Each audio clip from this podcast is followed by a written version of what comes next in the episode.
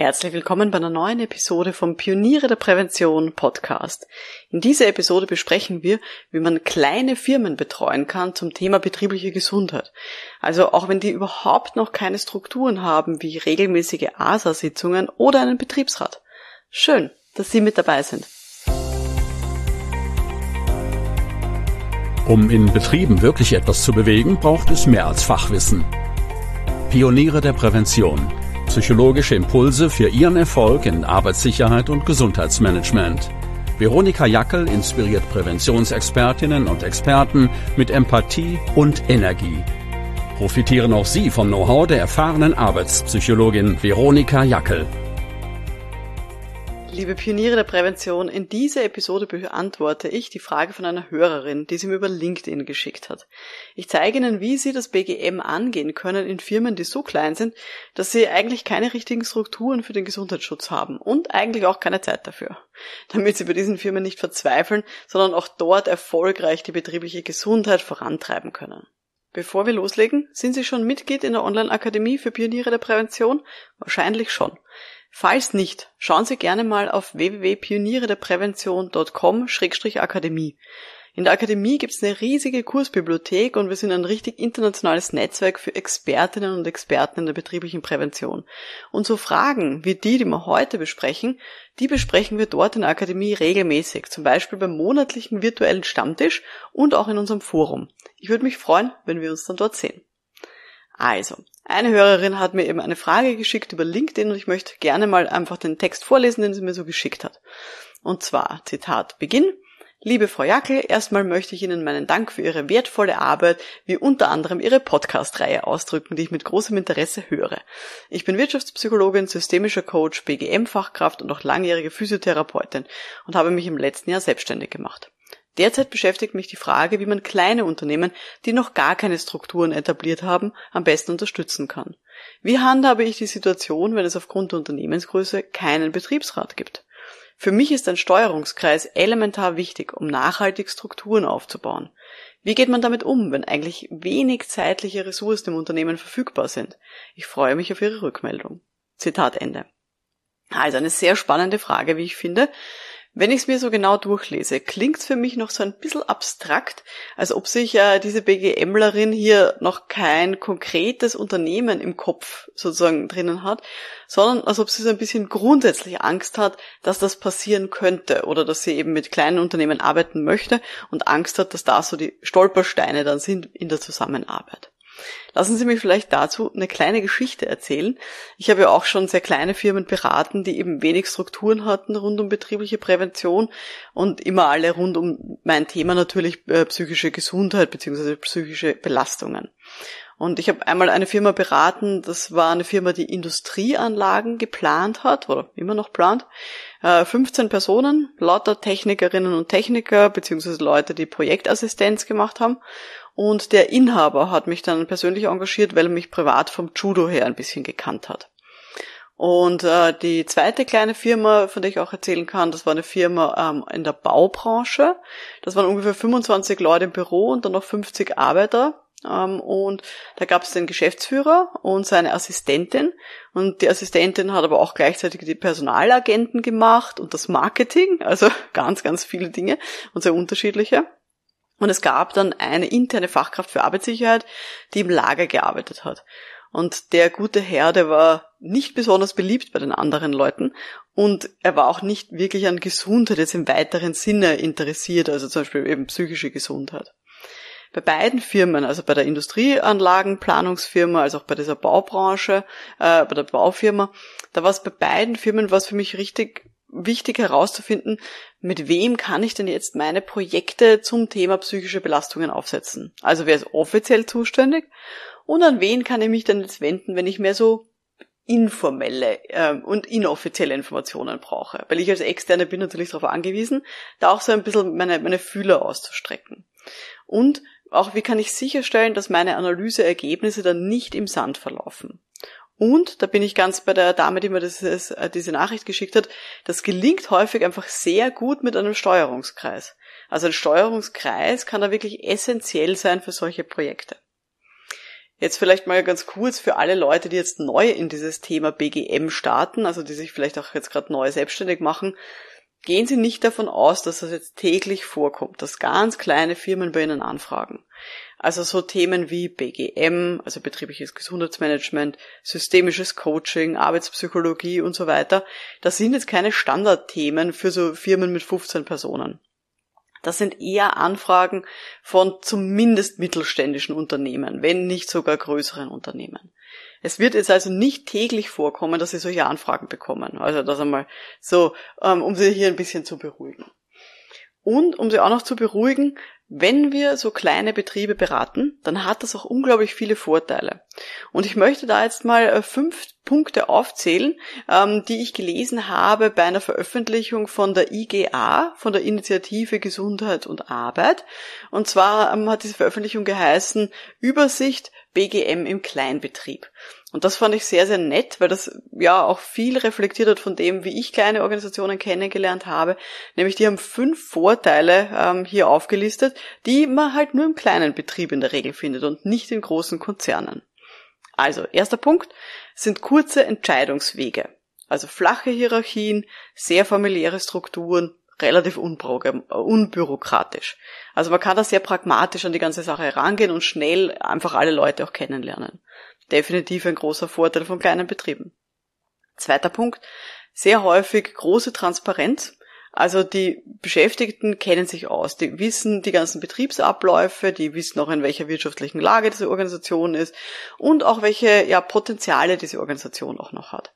Also das ist in die eine Richtung, die Firma ist recht transparent, auf der anderen Seite kennen eigentlich wahrscheinlich alle Beschäftigten auch die Belastungen, ähm, die die einzelnen Leute so haben. Also wenn jemand, keine Ahnung, ähm, gerade unter besonderem Stress steht oder hier ähm, ein großes Projekt vorantreiben möchte und extremen Zeitdruck verspürt, dann wissen das alle anderen. Also da ist auch nochmal so ein Vorteil, dass diese Transparenz in alle Richtungen geht. Dritter Punkt, dritter Vorteil von Kleinbetrieben ist, ja, große Partizipationsmöglichkeiten. Und das ist natürlich super. Alle Beschäftigten können dann in der Regel mitmachen bei solchen Projekten. Und das steigert natürlich halt dann auch die Motivation, weil sie das Gefühl haben, ich kann hier auch Einfluss nehmen. Und es ist nicht wie in einem riesigen Konzern, wo es dann heißt, ja, wir haben da jetzt einen Bereich mit, weiß ich nicht, 50 Personen und von denen dürfen 10 Leute zu einem Workshop oder einem Gesundheitszirkel gehen.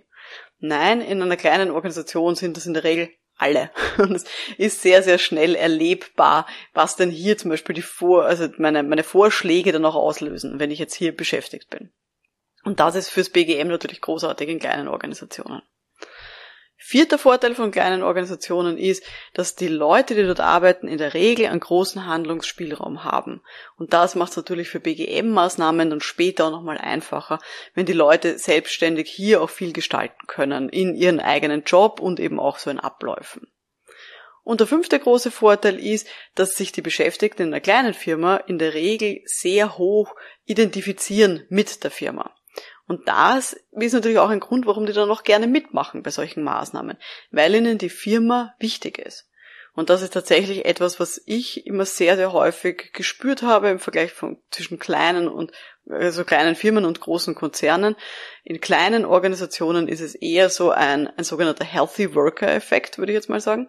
Das heißt, da bleiben die Leute dann über und die Leute arbeiten seit Jahrzehnten dort, die sich gerne in diese Firma gehen, die gerne dort arbeiten, die sich verstehen mit dem Inhaber, der Inhaberin und die sich eben hoch identifizieren mit dem, was da geleistet wird.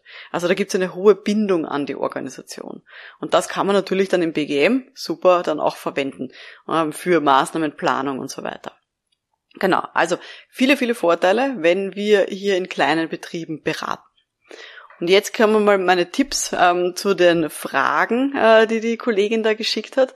Ich würde mal grundsätzlich mir überlegen, wer hat denn das Thema, dieses BGM-Thema überhaupt angefragt? Wer beauftragt denn das? Da kann man nämlich dann auch sehen, wo liegt sozusagen die Energie, mit der ich spielen kann also im übertragenen Sinne. Das heißt, wem ist es wichtig, dass im BGM jetzt da was weitergeht? Und gerade in kleinen Firmen finde ich es total essentiell, dass die Geschäftsführung mit an Bord ist. Also verstehen Sie mich nicht falsch, auch bei Konzernen ist mir das wichtig, dass ganz oben eben dann auch sagen, ja, das, dieses Thema ist wichtig, diese äh, betriebliche Gesundheit. Aber je kleiner die Organisation, desto wichtiger ist es, dass der Chef oder die Chefin nicht mit den Augen rollt, wenn ich komme, sondern sich freut, ähm, wenn wir da gemeinsam arbeiten. Das heißt, am besten vor der Projektplanung mit denen vielleicht ein Vier-Augen-Gespräch führen ähm, und sich anschauen, ob die wirklich mit an Bord sind, ob denen dieses BGM-Thema wichtig ist. Und wenn das nicht der Fall ist, dürfen Sie so ein Projekt im Zweifelsfall jederzeit auch ablehnen. Weil die sollen ruhig merken, diese Firma soll ruhig merken, dass es Ihnen als Beraterin, als Berater wichtig ist, dass die Geschäftsführung aktiv mit dabei ist. Und wenn Sie das nicht tun, dass man dann einen Schritt zurück macht und sagt, dann halt nicht, liebe Leute, kommt's wieder, wenn's motiviert seid dafür. Also auch das darf man jederzeit gerne machen. Ähm, nächster Tipp. Tun Sie das anbieten im BGM, was wirklich auch gebraucht wird oder was angefragt wird von dieser Firma. In der Regel haben jetzt kleine Firmen jetzt keine Ressourcen für so ein 100.000 Euro Projekt, was über ein ganzes Jahr geht und wo vielleicht noch drei Beraterinnen irgendwie ähm, beschäftigt sind. Das ist in der Regel in einem kleinen, in einer kleinen Struktur nicht das, was die sich vorstellen. Das heißt, schrittweise anfangen, langsam anfangen und nicht gleich die große BGM-Keule auspacken. Nächster Punkt. Wenn Sie das Gefühl haben, es ist immer zu wenig Zeit für Ihre Themen, also zum Beispiel, wenn die Terminvereinbarung für irgendwelche Treffen nie funktionieren, wenn das ständig verschoben wird, wenn Sie mal sagen, ja, hm, haben wir keine Zeit dafür, dann würde ich mal wirklich hinterfragen, ob dieses Unternehmen oder konkret die Geschäftsführung, ob die wirklich bereit sind für das BGM und ob die das wirklich gerade wollen. Und auch da ansprechen und im Zweifel selber den Retourgang einlegen und sagen, hm, ich habe jetzt im Moment gerade das Gefühl, es ist für Sie jetzt gerade nicht der richtige Zeitpunkt, wollen wir uns vielleicht in einem halben Jahr nochmal hören. Gut. Nächster Punkt. Ähm, die Kollegin hat ja auch gefragt, wie das ist, ähm, wenn es aufgrund von der Unternehmensgröße überhaupt keinen Betriebsrat gibt. Ähm, da würde ich sagen, ähm, auch bei so kleinen Organisationen, die jetzt nicht einen offiziellen Betriebsrat haben, wird es ziemlich sicher eine Ansprechperson geben. Die kann jetzt in der Personalstelle sitzen, aber manchmal gibt es auch sowas wie inoffizielle Sprecherinnen oder Sprecher von der Belegschaft. Also Leute, die vielleicht schon sehr lange in der Organisation sind, Leute, die ja das Vertrauen haben von den anderen und Menschen, die man heranziehen kann, um mal so rauszuhören, was im Bereich Gesundheit für die wirklich wichtig ist für die Organisation. Manchmal kann das eine Sicherheitsvertrauensperson sein oder Sicherheitsbeauftragte. Vielleicht gibt es sowas in der Organisation. Jetzt nicht einen offiziellen Betriebsrat, aber jemanden anderen, den man ansprechen kann. Manchmal kommt man auch erst während dem Arbeiten in so einem Projekt drauf, wer das wirklich ist. Aber solche Leute sind dann Gold wert. Definitiv. Jetzt möchte ich gerne noch ähm, zu diesem Thema noch einen kleinen Input bringen, nämlich es gibt ja von der Bauer, von dieser deutschen Bundesanstalt für Arbeitsschutz und Arbeitsmedizin, ein Modell mit verschiedenen Formen von Präventionskultur. Ich weiß nicht, ob Ihnen das schon mal untergekommen ist. Die haben so verschiedene sozusagen Kulturformen herausgearbeitet in einem Forschungsprojekt. Und da gibt's unter anderem eine sogenannte Do-it-yourself-Präventionskultur, die Do-it-yourselfer, wie sie sie genannt haben. Und hier äh, steht auch drinnen in dem, in dem Bericht, dass das eine Kultur ist, die häufiger in kleinen Betrieben eben auch gesehen wird. Also dass kleine Betriebe häufig so eine Do-it-yourself-Präventionskultur eben haben. Und was kennzeichnet diese Präventionskultur? Nämlich erstens, die haben relativ wenig Erfahrung mit Gefährdungen und eher so die Einstellung, ja, bei uns wird schon nichts passieren. Also das ist häufig eher so ein Thema. Dann haben die häufig so, dass die, die Einstellung, dass halt Arbeitsschutz bei der Firmengründung einmal gemacht wird, das wird einmal aufgesetzt, einmal werden die Dokumente ausgefüllt und die haben dann das Gefühl, das reicht. Und dann im Arbeitsalltag, wenn die Führungskräfte da dahinter sind ähm, und schauen, dass die Leute eh gesund bleiben beim Arbeiten, dann reicht das. Nächster Punkt ist, dass Inhaberinnen und Inhaber von solchen kleinen Betrieben mit dieser Do-it-yourself-Präventionskultur häufig großen Wert darauf legen, dass sie so eine unternehmerische Freiheit haben, dass sie selber Dinge entscheiden und dass ihnen jetzt nichts vorgegeben wird. Gleichzeitig ist halt auch nicht immer Geld da für so BGF-Maßnahmen, das muss man auch klar sagen. In kleineren Betrieben ist das eher schwierig. Und die haben häufig wenig Kontakt nach außen. Also die haben jetzt wenig Vergleiche zu anderen Organisationen, wie die zum Beispiel ihr BGM oder ihre BGF-Maßnahmen angehen. Ähm, das heißt, die schwimmen da so ein bisschen alleine.